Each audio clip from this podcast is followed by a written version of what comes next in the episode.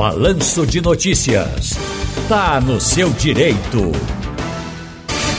Já estou com o doutor João Bosco Albuquerque, advogado especialista em direito de família. Boa tarde, doutor João Bosco. Ah, Tiago, boa tarde a todos os ouvintes da Regional. Tudo bem, Tiago? Tudo bem, graças a Deus. Sucesso ontem, muitas dúvidas, né? Aí a gente convidou mais uma vez o senhor aqui. Eu já Maravilha. tenho. É, vou direto com uma pergunta interessante do ouvinte, viu? né? Nunca pensei nisso.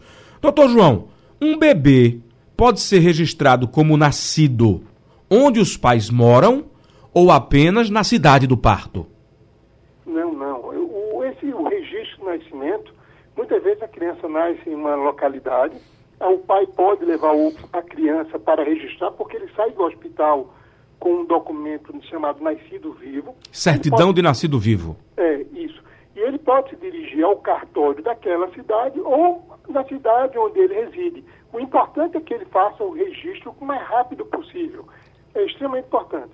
Então, é, resumindo, meu filho nasceu no Recife e eu moro em São Paulo. Registrei ele em São Paulo, mas o documento tem dizendo que ele É, nasceu, podia que ele é natural do Recife, né? Eu tô na, na- na minha, na minha ótica seria, ele mora em Vitória, mas nasceu em, em outra localidade, em, em Pombos. Aí o pai vai no cartório de registro civil de Vitória e faz o registro. Tá, mas se ele, digamos, se eu- ele nasceu no Recife. Se eu for fazer esse registro em São Paulo no outro dia, peguei um avião, vai sair lá que ele é natural de Recife. Sim, não é claro, isso? o local de nascimento é Recife. Perfeito. Vai, vai indicar o local de nascimento por conta do documento do hospital. Isso. Aí o local, a maternidade, o horário, tudo é importante, são informações que se colocam na certidão de nascimento e no livro de nascimento. Então, pronto, está respondida já essa dúvida para o ouvinte. Pode fazer o registro em qualquer lugar do Brasil. Né? Agora você tem que levar os- a certidão de nascido vivo.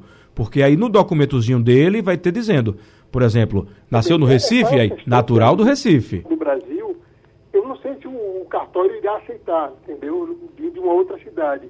Aqui em Pernambuco, sim. Eh, provavelmente o cartório não vai fazer nenhuma exigência.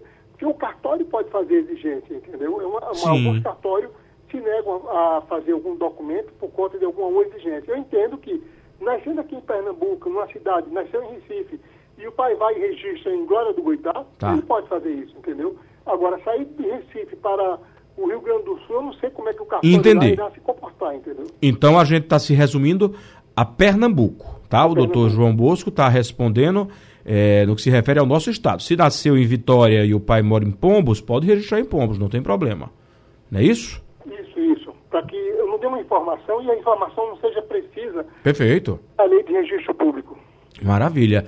Vamos ouvir agora a dúvida do Paulo, lá do IPSEP.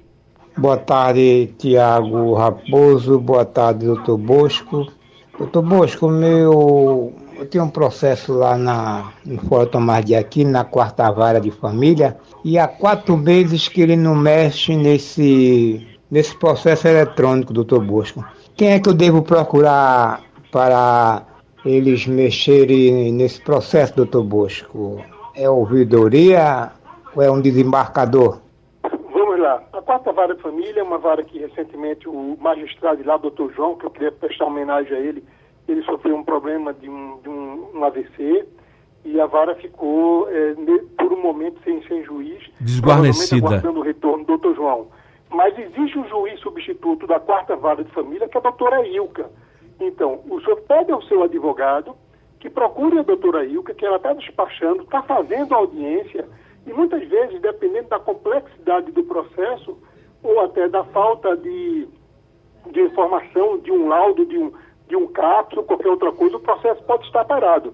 Mas entenda que o advogado tem que ficar presente em cima do, do processo, e principalmente nessas situações onde o magistrado não se encontra, é um outro juiz de uma outra vara, a juíza da quinta Está vara, acumulando. que está acumulando. É, pronto. Então, Paulo, Paulo do IPSEP, atenção. O juiz titular da vara do seu processo, ele teve um problema de saúde, né? Tá afastado e tem um substituto, né? Uma substituta, na verdade, a doutora Ilka. Eu, Então, uma excelente magistrada. né? E, e deve estar sobrecarregada, acumulando. O, o ideal aí é ser o advogado correr lá e tentar né, conversar com, com os servidores para chegar na doutora Ilka e explicar aí tua questão. Então, vamos ouvir agora o Herbert Alexandre, também aqui no nosso quadro Tá no Seu Direito. É, boa tarde, Rádio Jornal. Eu gostaria de perguntar para o doutor João Bosco uma situação. O seguinte, uma empresa é, que está em nome, estava em nome de, da matriarca, é, que tem, tem três filhos, tinham, né? Aí ela teve uma doença terminal.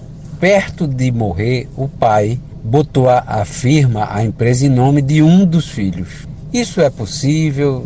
Para mim seria ilegal, né? Ele devia ter botado ele como sócio. E se isso tem como reverter? Vamos lá. E entenda que existem duas pessoas distintas. Uma é a pessoa jurídica, a empresa. O outra era a, a senhora.